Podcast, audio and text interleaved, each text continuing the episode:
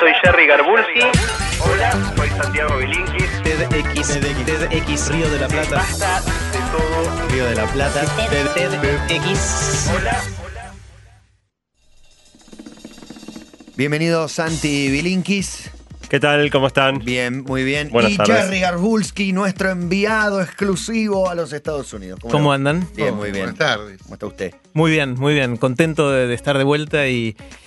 Bueno, como saben, y, y les contó Santi hace un mes ya, porque con Lola Palusa nos salteamos un- una de las columnas. Es verdad. Eh, se abrió la, la inscripción para TDX Río de la Plata, que este año se nos ocurrió la locura de hacer el evento TDX más grande del mundo. TDX Río de la Plata va a ser un evento para 10.000 personas. Se va a hacer el, el miércoles 1 de octubre en el predio de Tecnópolis. Y abrimos la, la inscripción diciendo, bueno, ahora que tenemos espacio para 10.000, seguro que todos los que quieran van a poder venir. A las dos semanas de haber abierto la inscripción, teníamos anotados 11.000 personas. ya. No, no, es un problema que van a tener siempre. Háganse la idea. Eh, sí, nosotros teníamos la esperanza de esta Cancha vez. de River, 50.000. Abrieron Claro. 52.000 el primer día. Después de este evento grande pueden pasar dos cosas, o que nos arrepintamos y volvamos a hacer eventos más chiquitos, o que pasemos a River o a o algún estadio. No, así igual grande. va a haber un sorteo porque no van a ser los, los únicos 10.000, son simplemente los primeros. Así que, bueno, hay mucha capacidad y muchas ganas de ver también. Sí, Claro. y, y considerando que el año pasado entró uno de cada ocho anotados, eh, no creo que este año lleguemos a 80.000, así que definitivamente va a haber mucha mejor probabilidad de salir Claro. sorteado que en años anteriores. Así que si no se anotaron todavía, están a tiempo en tdxriodelaplata.org. Ahí pueden anotarse. Como saben, es gratuito el evento. Va a ser el- un miércoles durante todo el día, miércoles primero de octubre. Ahí anótense ya eh, para tener la chance de participar en ese sorteo de entradas. Estamos en el proceso de selección de oradores, que es un proceso difícil, eh, pero que seguramente vamos a tener un montón de ideas para que ese día realmente sea un festival de las Pero qué ideas. presión, ¿no? Porque tal convocatoria, el evento ha crecido de una manera exponencial y no sé cuánto ha crecido la presión que sienten ustedes, porque la idea es que el evento crezca no solo en cantidad de público, sino en oradores, en momentos inolvidables. Y es, es muy jodido generar esos 10, 20 momentos inolvidables que te marcan, que te atraviesan, que te enseñan, que te estimulan. Todo eso pasa en TED y el desafío de que vuelva a pasar cada vez es tremendo. Es difícil fuerte, y, los y estoy se- matando. se- no, pero se le agrega. No, pero es verdad, pero se lo ganaron aparte, está buenísimo. Bueno, eh, gracias. Y se le agrega el desafío esta vez de que no cualquier persona va a ser capaz de evitar el pánico escénico de enfrentar a 10.000 personas en la audiencia. Claro, ha hablado arquitectos, no sé, gente de, de profesiones que no están habituados a estar frente a un público. 1500, no sé qué diferencia hay entre 1500 y, y 10.000. no Esto me es más parecido a un 8500. estadio. Esto es más parecido. claro. Esto es más parecido a, a ser una estrella de rock casi, ¿no? Que a estar dando una charla en alguna dimensión. Sí, yo prefiero 10.000 que, que. Sí, que Es un poco 500. más anónimo, ¿no? Claro, El hay quien dice que se despersonifica un poco tanto la multitud, entonces no fijás la vista en uno que te está mirando en la primera fila, porque veo que no los ves. Yo la verdad creo que es lo mismo, pero no todo el mundo estaría de acuerdo con eso. Claro, y, eh, y si no en 10.000 agarrás uno que se esté riendo o que más o menos lo ves que está enganchado y le hablas a ese. Es que en una todos los casos vos ves la prim- las primeras Sí, filas. exacto. Hay una TDX tan masiva. Este va a ¿Cómo ser el más grande del mundo. El, el más grande hasta la fecha es uno que se hizo en India para 5.000 personas al aire libre. Así que con este vamos a duplicar el récord actual en, en todo el mundo. No es que, que sea una carrera, ni mucho menos, No. pero nuestro objetivo es llegar a la mayor cantidad de gente posible y tenemos la posibilidad de hacer un evento grande, así que ¿por qué no? Muy bueno. Buenísimo. Bueno, y estuviste en el original. Así es, En este- el TED este- que es- no tiene ninguna X. Exactamente, el TED a secas. eh, este año se hizo en Vancouver, en Canadá, eh, en un lugar nuevo, un lugar hermoso. La ciudad de Vancouver es hermosísima. Eh, pero es ahí al lado. Vale, Eh, sí. Y mm, bueno, es, los eventos de TED son muy increíbles por muchas dimensiones. Son cinco días, 100 charlas. Imagínense si uno queda cansado y, y con muchos estímulos después de un día acá en los eventos que hacemos con 20 charlas. Imagínense lo que es después de cinco días y 100 charlas. Como siempre, algún, algún que otro famoso. Dieron charlas Bill Gates, Sting, Isabel Allende, Negro Ponte y algunos más, pero la gran mayoría no tan conocidos. Eh, gente que tenía ideas increíbles para contar, pero que todavía no era tan conocido. Disculpame si me distraje. ¿Qué cantidad de público había viendo? Había eh, más o menos 1.500 personas, Ok, eh, que ahora parece un número chiquito. no, no, no, El- el- es un auditorio enorme. ¿Cuánto había en Lucina la otra vez? y mil y pico también. bueno, más o menos un auditorio parecido. ¿Y ¿Lo viste a Bill Gates ahí? Sí, ¿Al sí, estuvo Bill Gates. Eh, ahora les vamos a contar una de las cosas que, que dijo él, que contó Sting también y algunos más. Eh, los temas son súper variados. Hay desde gente que viene a hablar de, de economía, a arte, a ciencia, a tecnología, a educación, realmente los temas más variados. Y un poco te abruma. O sea, cuando uno está cinco días escuchando 100 charlas una tras de otra, llega un momento que te explota la cabeza. Eh, siempre decimos en, en inglés, dolor de cabeza es headache. Y decimos que después de esta semana tenés un headache. Como que de Mm. alguna manera te duele el- la cabeza por, por la cantidad de cosas que, que escuchás. Pero la duele porque se expande, está bueno. eso. Claro, es, es, eh, es el dolor después de haber hecho ejercicio, es parecido al- a entrenar, ¿no? Entonces lo que decidimos con Santi para hacer hoy es contarles algunos de los temas que más nos impactaron. Obviamente no va a ser exhaustivo, vamos a contarles solamente algunos de esos temas y seguramente volveremos sobre otros en siguientes columnas. Vamos a mencionar algunos, algunos links eh, que están en core.to barra TED 2014 core.to barra TED 2014, ahí van a estar, van a encontrar los links de las cosas que, vamos a, a ir mencionando. Así que vamos, vamos a ir de lleno a la primera charla que les queremos comentar, eh, que la dio un señor que se llama Chris Hadfield, eh, es canadiense y es astronauta. El tipo este se hizo famoso hace un tiempito porque hizo un cover de Space Oddity de David Bowie. Lo vi. Lo vi, lo recuerdo. Bueno, muy, muy particular porque lo hizo desde el espacio. Ah, lo vimos, lo Sí, sí, sí. tuiteamos, sí, sí, sí. Lo hizo flotando en la Estación Espacial Internacional. Eh, y es interesante porque si uno mira el- los videoclips originales de David Bowie, hay uno que tiene más o menos 9 millones de vistas en YouTube, otro tiene 5 o 6 millones. El de Chris Hadfield con su cover está llegando a los 22 millones de views. Entonces, él tiene más views que el original de David Bowie. Bueno, pará. Eh, a ver, porque me me estás comparando cosas distintas. El original de. Bowie es un tema de 1970 que hoy por hoy tiene estas views. Esto fue algo creado en esta era, en Por este supuesto, momento. por supuesto. Pero si uno lo ve, tiene una- unas imágenes, una fotografía increíble del tipo Es este flotando en el espacio con la tierra de fondo, eh, que es no solamente la canción, que está bueno el cover, sino también la imagen que está detrás de, de eso. Pero bueno, se hizo famoso por eso, pero no vino por eso a dar la charla en, en TED. Él subió al escenario y hizo una pregunta a la audiencia. La pregunta fue, ¿qué es lo que más miedo les da? Buena pregunta. Es buena pregunta y, y nos descolocó un poquito, porque yo esperaba que viniera a contar sobre sus hazañas espaciales, y es una pregunta mucho más humana, mucho más Sí. pedestre, si quieren. Eh, y empezó a contar que los viajes espaciales, cuando empezaron los viajes espaciales, eh, eran muy riesgosos. Claro. Eh, el riesgo de morirse en un viaje espacial, en uno de estos viajes tripulados, al comienzo era de 1 en 9. Eh, es decir, que tenías más o menos un 10% de chances de no salir vivo después de ese Es viaje. Un montón. Sí. Al, al día de hoy eh, la cosa está un poco mejor, es 1 en 38. Igual, igual si a vos te dicen hoy hay una probabilidad en 38 que te mueras, va a ser un día que vas a vivir con miedo. ¿no? es un pleno en la ruleta, digamos. Sí. Pones tu vida Exactamente. Y bueno, a- al 17 y Es difícil, pero podés tener suerte. Claro. Entonces lo que él dice es, eh, el día eh, del despegue vos te despertás, hablando del astronauta, y sabes que al final de ese día vas a estar flotando en el espacio, participando del milagro de, de los vuelos por el espacio, o vas a estar muerto. Esas son eh, las opciones que tenés cuando ese día te despertás. Bueno, puede haber mal tiempo y que se cancele, ¿no? también, también. Eh, um, y, y habló bastante sobre qué significa ser astronauta y el miedo que uno siente en estas, en estas situaciones.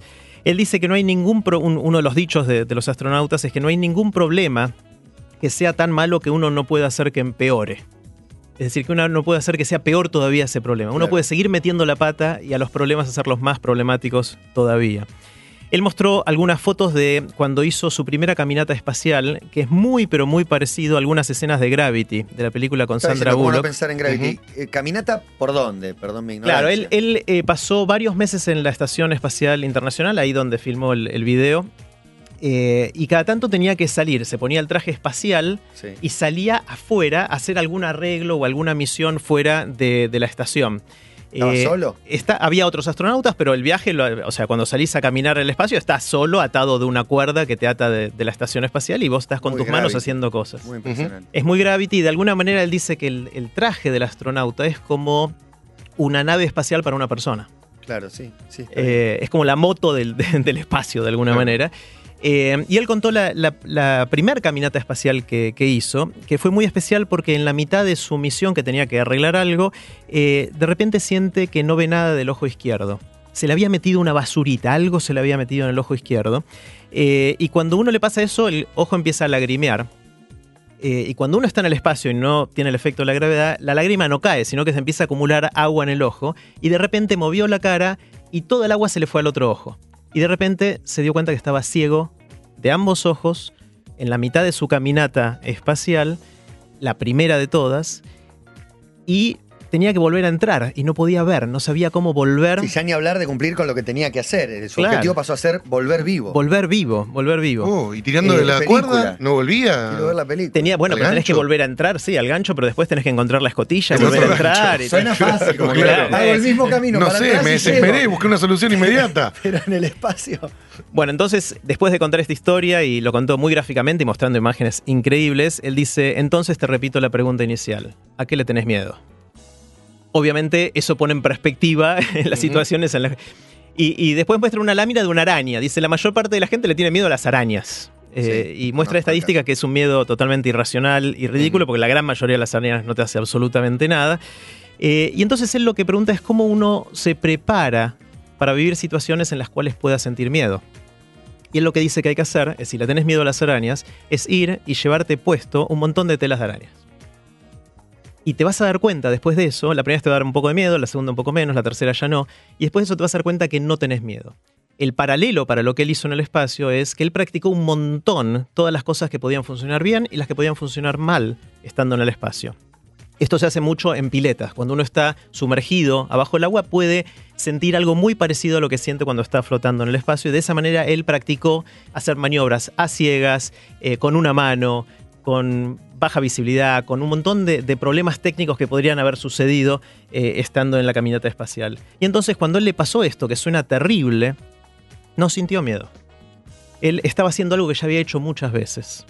Eh, y esto creo que muchos de nosotros tenemos miedo de un montón de cosas, la mayor parte de esos miedos son irracionales, y esto fue una, una buena forma, contado por alguien que pasó algo terrible, eh, de, de pensar que estos miedos son abordables, que si uno se prepara para enfrentar las situaciones que les da miedo, quizás pueda eh, de alguna manera superarlas. ¿no? Hay un viejo proverbio que dice, eh, si haces algo que temes, el miedo huye despavorido. Mira, No está nada mal. ¿Cuántas charlas viste? 100, hubo 100 charlas. Claro, pero me- lo que me acaba de contar, ya está. Ya está, ya está, con esto tengo alcanzaba. Para el día me voy movilizado, pensando. Estoy pensando en esto. 15 charlas más en el, en el resto del día, es tremendo. Bueno, esta charla ya está publicada en, en TED.com, en, en core.to barra TED 2004, está el link, pueden entrar a verla.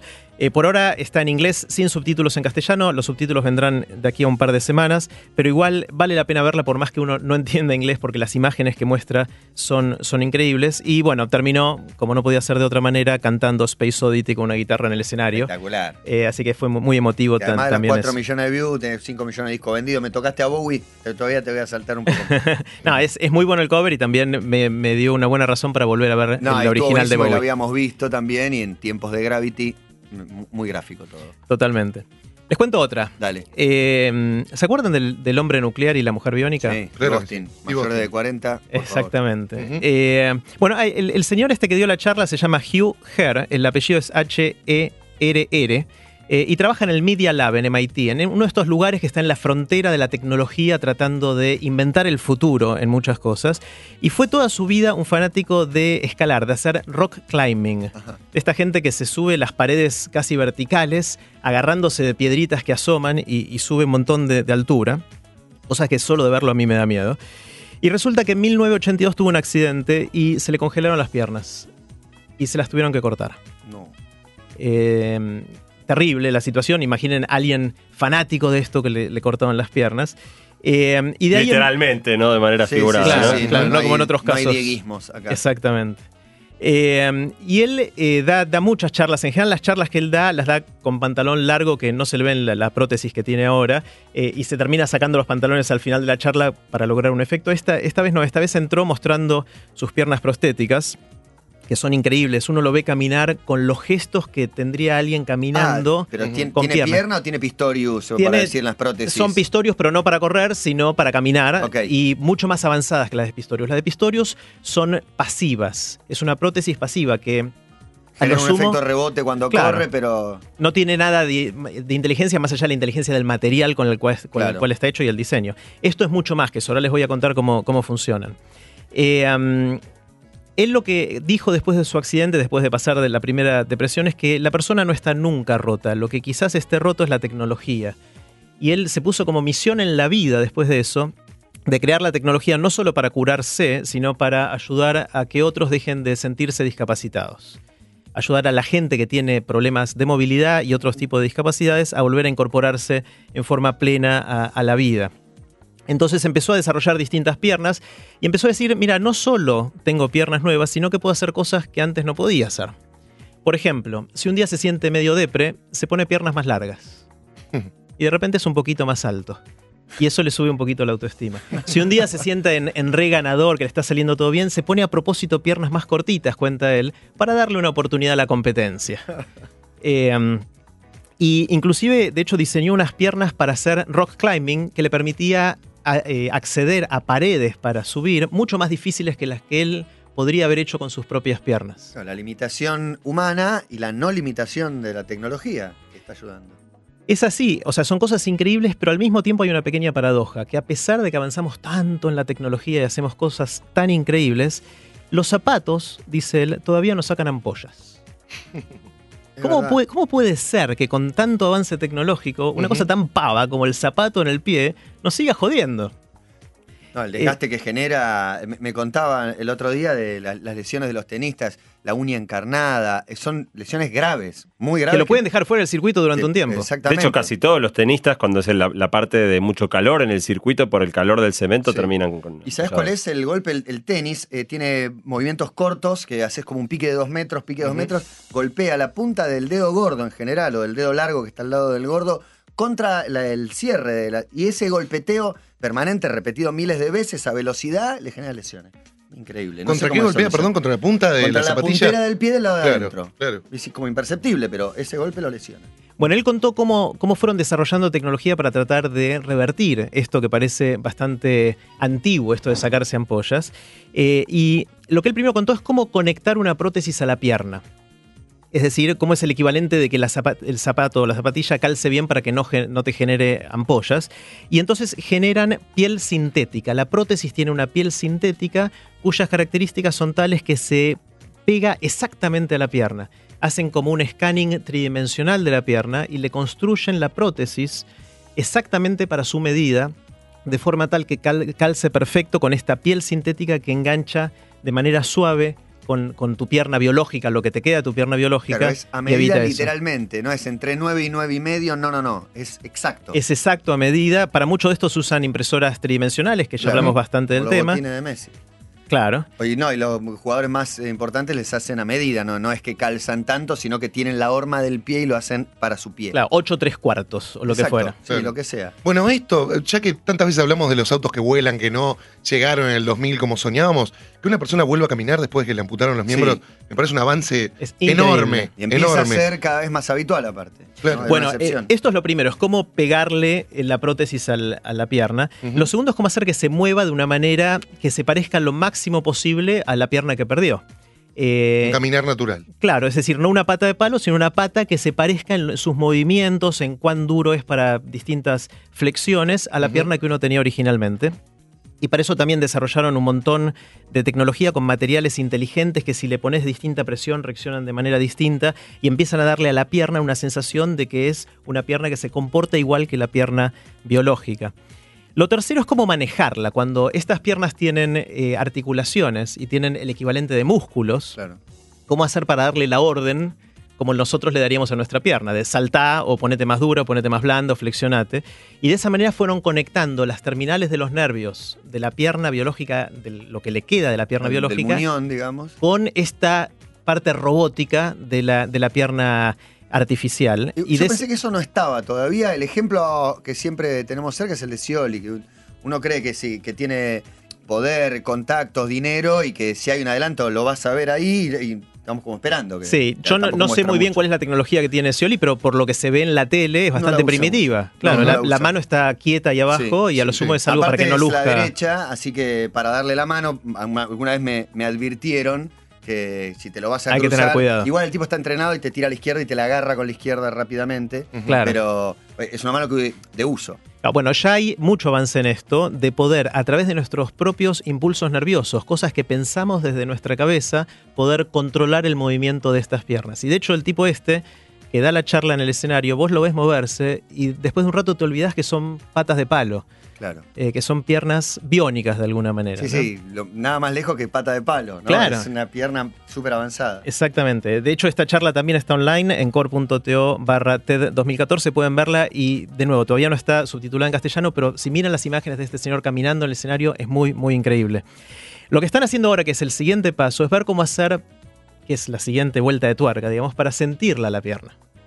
Es decir, hasta ahora la podemos eh, pegar bien a nuestra pierna que nos queda, podemos moverla de una manera parecida a la pierna biológica, podemos darles órdenes de cómo moverse, pero lo que falta es retroalimentar para sentir que tenemos la pierna. ¿Vale la pena? Que te pegan una patada y duela, Por- que sí. te pique y te rasques. O, o sentir si hay algo que te, te está chocando contra algo, que es ese algo, por ejemplo. O una caricia. Claro. Entonces están trabajando, esto está menos avanzado todavía, pero hay unos primeros avances en retroalimentar la sensación de tener la pierna, de forma tal de devolverle a la persona todo, todas las características de la pierna biológica que perdió. Y ojo que esto no es solo cierto para piernas, también es cierto para brazos. Y obviamente en la mano es mucho más importante poder sentir lo que estás teniendo, Por eh, supuesto. su, su- su textura, Claro, claro. Su, su- su fortaleza, hasta la temperatura y, y incluso. para todo terminará, pues las extremidades obviamente son fundamentales, pero también va- debe haber otras, otras partes del cuerpo que empiezan a ser reemplazadas. Claro, el caso de la mano que contamos siempre con Santi es eh, si uno quiere, tiene el problema de agarrar una naranja con una mano prostética, es un problema dificilísimo, entre otras cosas porque es muy difícil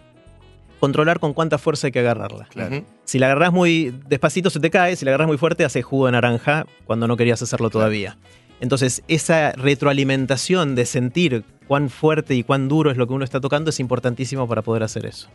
Bien, son- y son las dos primeras charlas. Sí, y esta la cierro con una cosa muy cortita. Dale. Cuando estaba terminando la, la charla, él contó la, la historia de una bailarina eh, que sufrió la amputación de la pierna izquierda en el atentado de la maratón de Boston. ¿Se acuerdan de- del atentado en, Boston? Creo fue que se terrible? cumple un año hoy, si no me equivoco. Ah, mira, no hoy se cumple un año. Hoy se cumple un Justo año. hoy. Bueno, eh, esta es una, era una bailarina profesional que obviamente vio devastada su vida y su carrera con la pérdida de su pierna y este señor Hugh Herr le construyó una pierna prostética eh, y en 200 días después de la maratón eh, se subió al escenario de TED a bailar por primera vez con la pierna prostética y al final de la charla este señor está esta bailarina bailando con su pierna nueva y obviamente todavía no hace saltos acrobáticos, pero se la ve bailar con mucha gracia. Y el otro que les mencioné que estuvo fue Bill Gates. Este sí es famoso. No solo que es famoso, sino que es muy rico. Eh, de Sí, hecho, de Bill Gates fue el más rico del mundo 15 de los últimos 20 años. Lo pasó Carlitos Slim, me hago el amigo. Durante sí. un tiempito. Sí, sí. Durante un tiempo, pero ya recuperó la delantera Bill Gates, ¿eh? Pero raro porque él había abandonado, se dedica a la filantropía. Pero y- todavía tiene mucha Y ahí No la gastó mucha la guita. guita, no la gastó. Como filántropo gastó mucha guita. Montón, haciendo el bien sin mirar a quién. Claro, bueno, justamente habló de eso. Estuvo junto a su esposa que se llama Melinda Gates. Eh, y hablaron de lo que están haciendo en, en la fundación que se dedica a la salud y a la educación. Ellos dijeron, mira, ya estamos hechos económicamente, Creo que obviamente. ganamos bastante plata. Claro, ¿Qué hacemos ahora? Algo que nos, nos haga sentir bien y, y ayude a mejorar el mundo. Y vieron que la educación y la salud eran seguramente los dos de los temas más cruciales para que el futuro sea un poquito mejor, eh, tanto por la inequidad que hay en esas dos áreas como con- por la urgencia que hay en, en resolver problemas en, en muchos no lugares deja del de mundo. ser eh, paradójico que, que el hombre más rico del mundo eh, sufra por la inequidad o le parezca una barbaridad. Está bueno, pero es curioso. Es curioso, le dedica su vida a eso. No creo que sea muy hipócrita Le dedicó haciéndolo. su vida a ganar guita. Ya, Sí. Una vez que la ganó, la que le Pero a los 50 y pico, a los 50 y pico decidió dejar de hacer guita y empezar a gastarla. Está bien, pero 50 y pico ya tenía una vida. Pero también obviamente. el propósito, no sé, yo no me voy a meter en, en la cabeza de este muchacho, pero el propósito fue llevar una computadora a cada hogar. Digamos, Sí, él no sé sí. si lo que pensó era en No, hacerse no. millonario, sino en llevar la computación a cada. Entendés que es una casa. consecuencia, pero no, ¿No? sé a qué escala se lo habrá imaginado igual. Claro. Igual Claro. no voy a condenar que, haya, que le haya ido bien, obviamente lo felicito. Bueno, él decidió gastar eh, o invertir, si uno quiere ponerlo en positivo, la plata que fue juntando en, en estas dos áreas, salud y educación, para hacer alguna diferencia en, en el mundo. Y pasó algo extraño en el 2006. En el año 2006 había otro señor también muy rico que se llama Warren Buffett, otro de los más ricos de- del mundo. Qué rico el buffet. Eh, que el señor este eh, vive muy frugalmente y nunca le interesó gastar su plata. Y le había dicho a su esposa, Susie, que una vez que él muriera, donara toda su plata a filantropía. El problema fue que Susie se murió antes que él. Él sigue vivo y Susie ya falleció.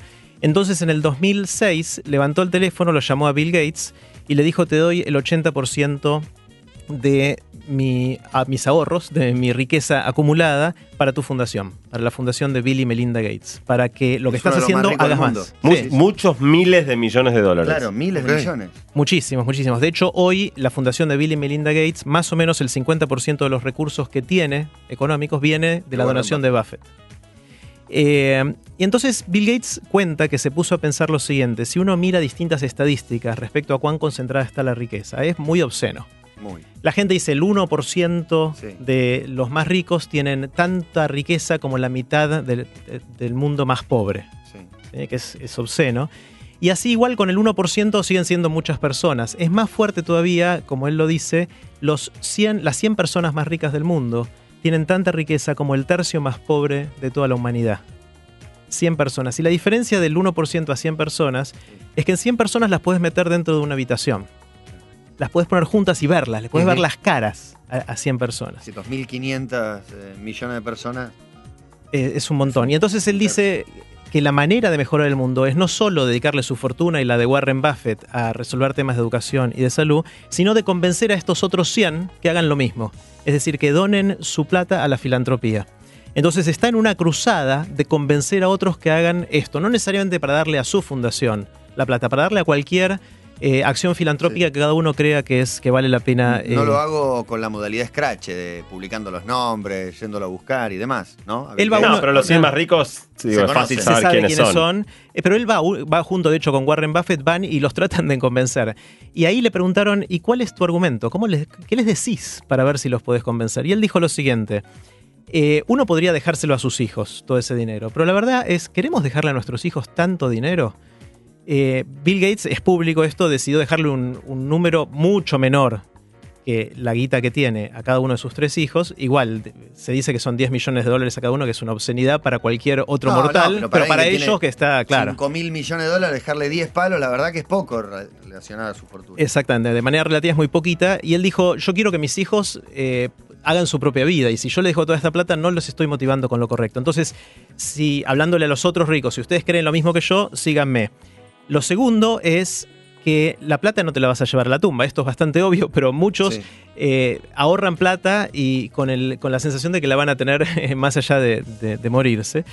Eh, y lo tercero es que si ya no te lo, se lo vas a dar a, tu- a tus hijos, no te lo vas a llevar a la tumba, la pregunta es cómo la querés gastar.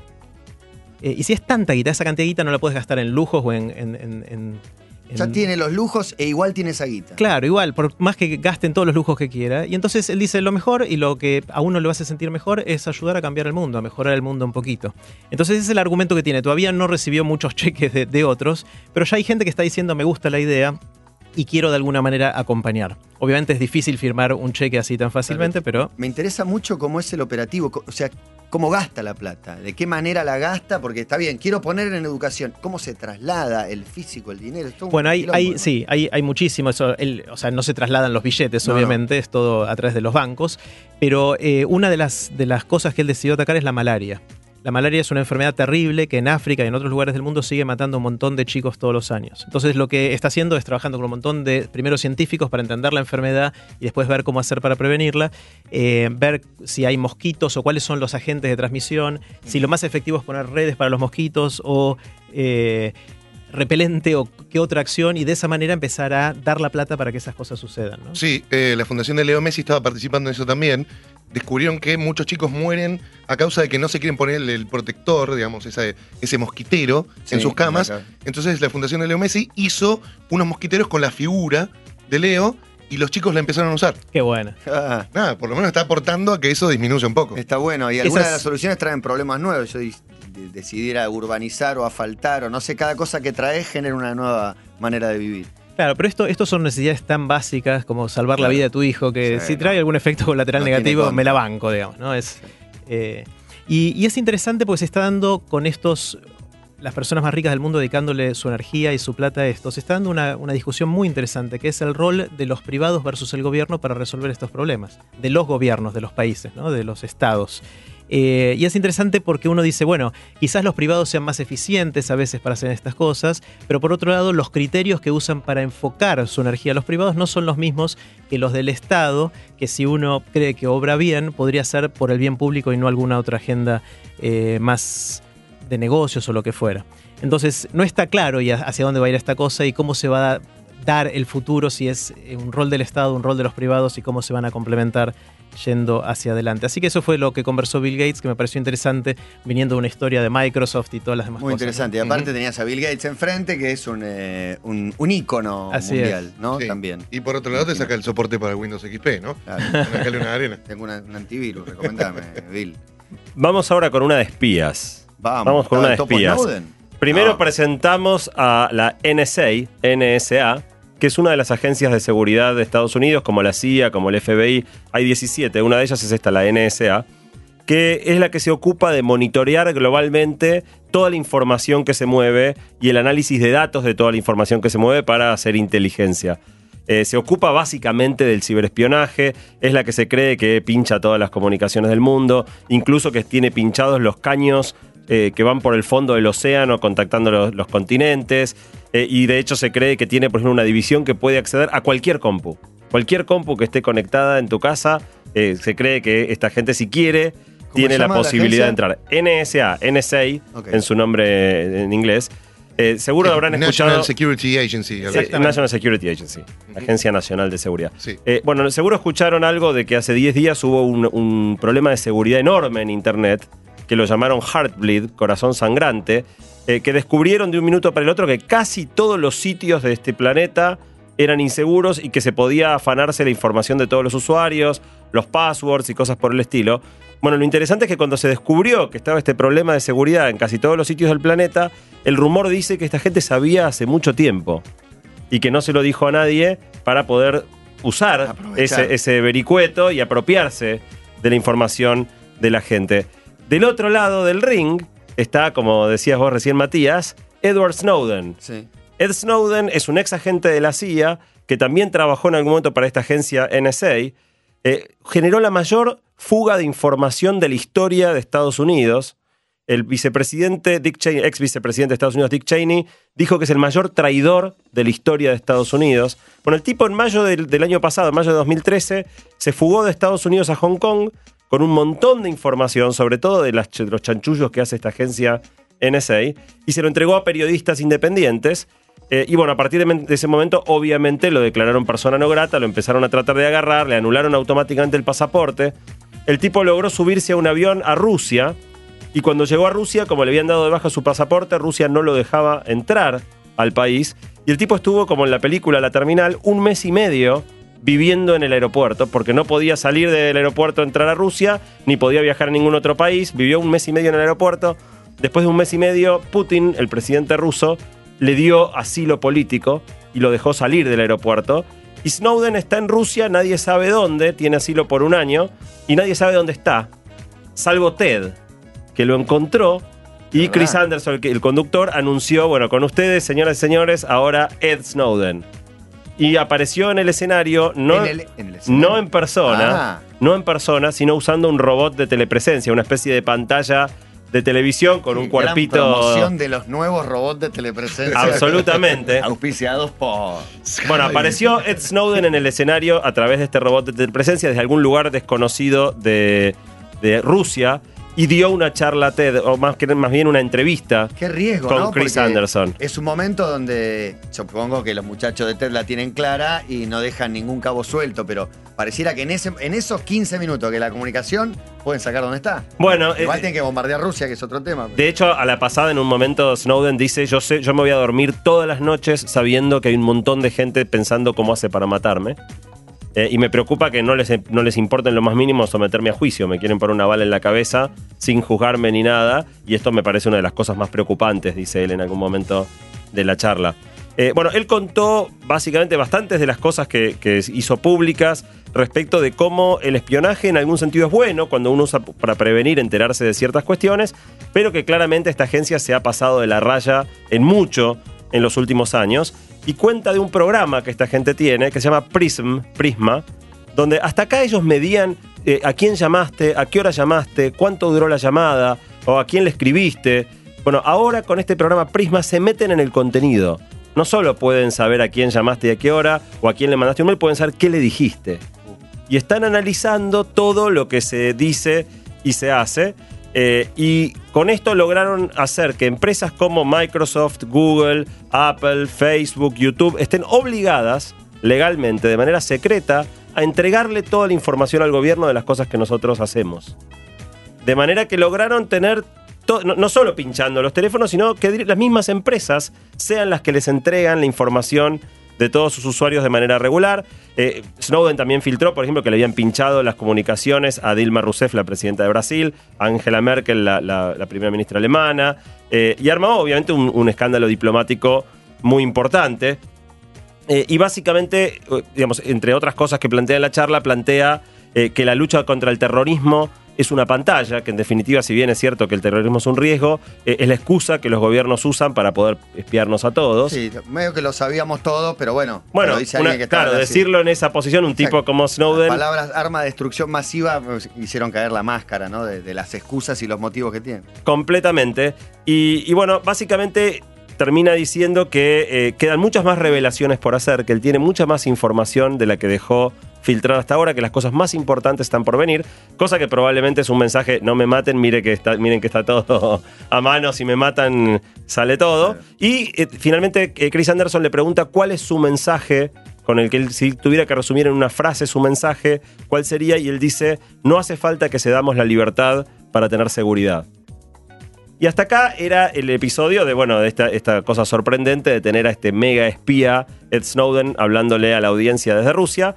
La cuestión es que dos días después le dieron derecho de réplica a la persona que dirige la NSA, que también dio una charla TED.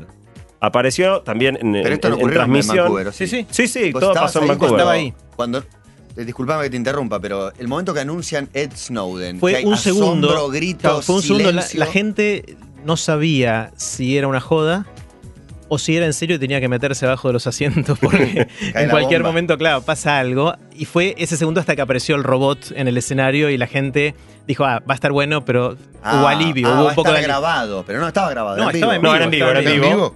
De hecho, fue una entrevista. Chris Anderson le hacía preguntas, el otro contestaba. Hubo varios momentos donde hubo risas de la audiencia y él se reía de lo que la gente decía. Sí. Y es muy Eh, impresionante porque este, este robot en el cual este estaba de telepresencia puede girar y mirar hacia distintos lugares.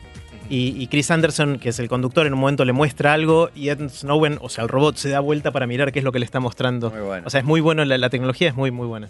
Bueno, en el derecho a réplica apareció el director de la NSA y básicamente dijo que Snowden es un irresponsable, que con lo que hizo puso la vida de muchísima gente en peligro, explicando que ellos necesitan poder monitorear a la gente para poder prevenir eh, crímenes muy graves que no solo previenen eh, terrorismo, sino también tráfico de armas, trata de personas, gente que está tratando de hacer armas nucleares, y que con esto de, de contarle a los terroristas cómo ellos hacían las cosas, los terroristas cambiaron todo su manera de hacer y que ahora perdieron un montón de lo que habían ganado en su capacidad de, de acceder a esta información. En un momento hace medio un chiste y dice, claro, si todos los malos usaran tiposmalos.com, monitoreamos ahí y no jodemos más a nadie. Dice, pero los malos usan el mismo mail que usas vos, usan, navegan los mismos sitios que usas vos, y entonces la única manera que tenemos de monitorear lo que hacen es estar mirando a todos todo el tiempo.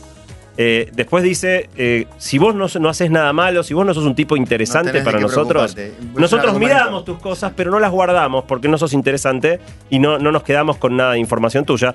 No sé hasta qué punto eso es eh, tranquilizador. Y finalmente termina diciendo que nunca hubo tanto riesgo de terrorismo como ahora.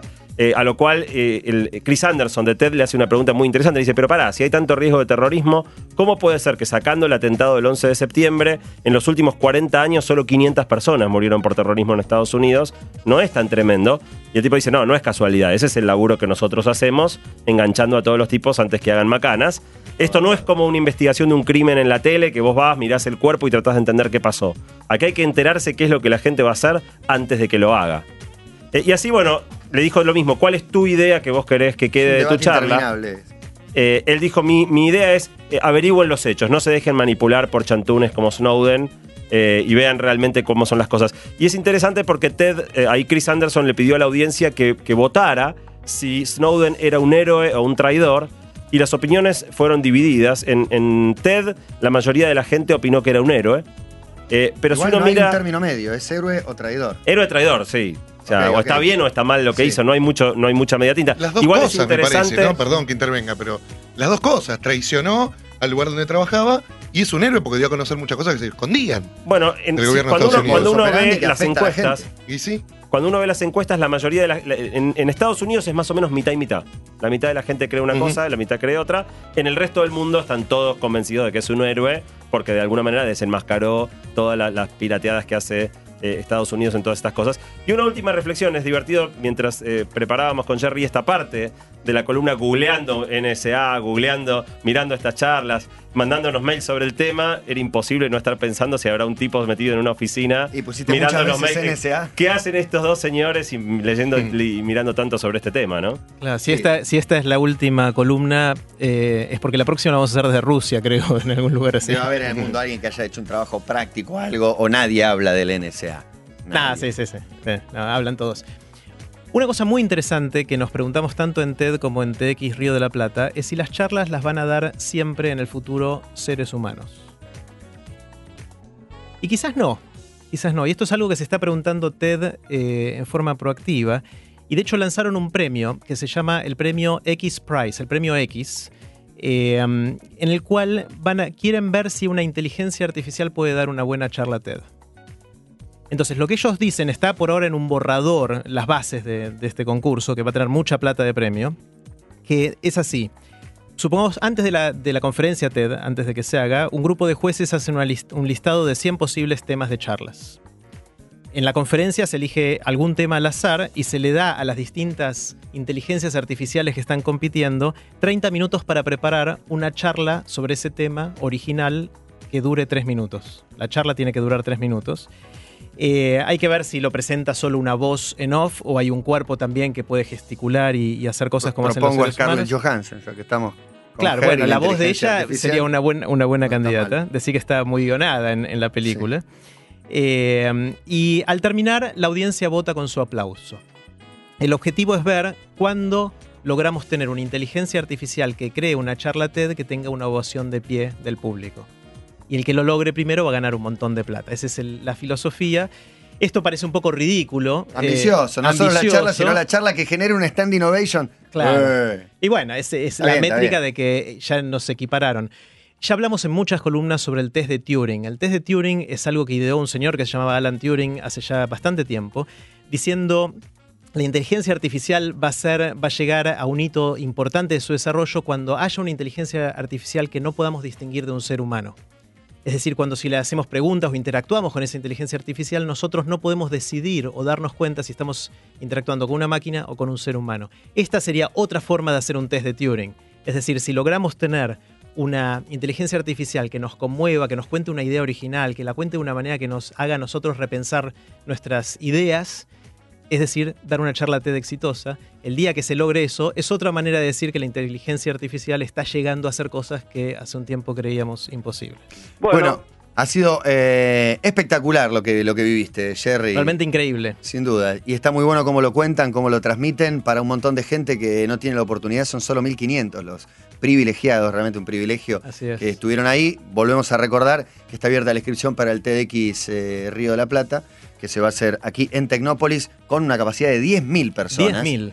Y se pueden volver, a, eh, lo volvemos a decir que se pueden anotar. Sí, en tdxriodelaplata.org, ahí tienen el link para anotarse y es eh, gratuito. Vamos a sortear las entradas entre todos los anotados. Nos encontramos dentro de dos martes. Exactamente. Dale, aquí, nuevamente en Basta de Todo, por supuesto.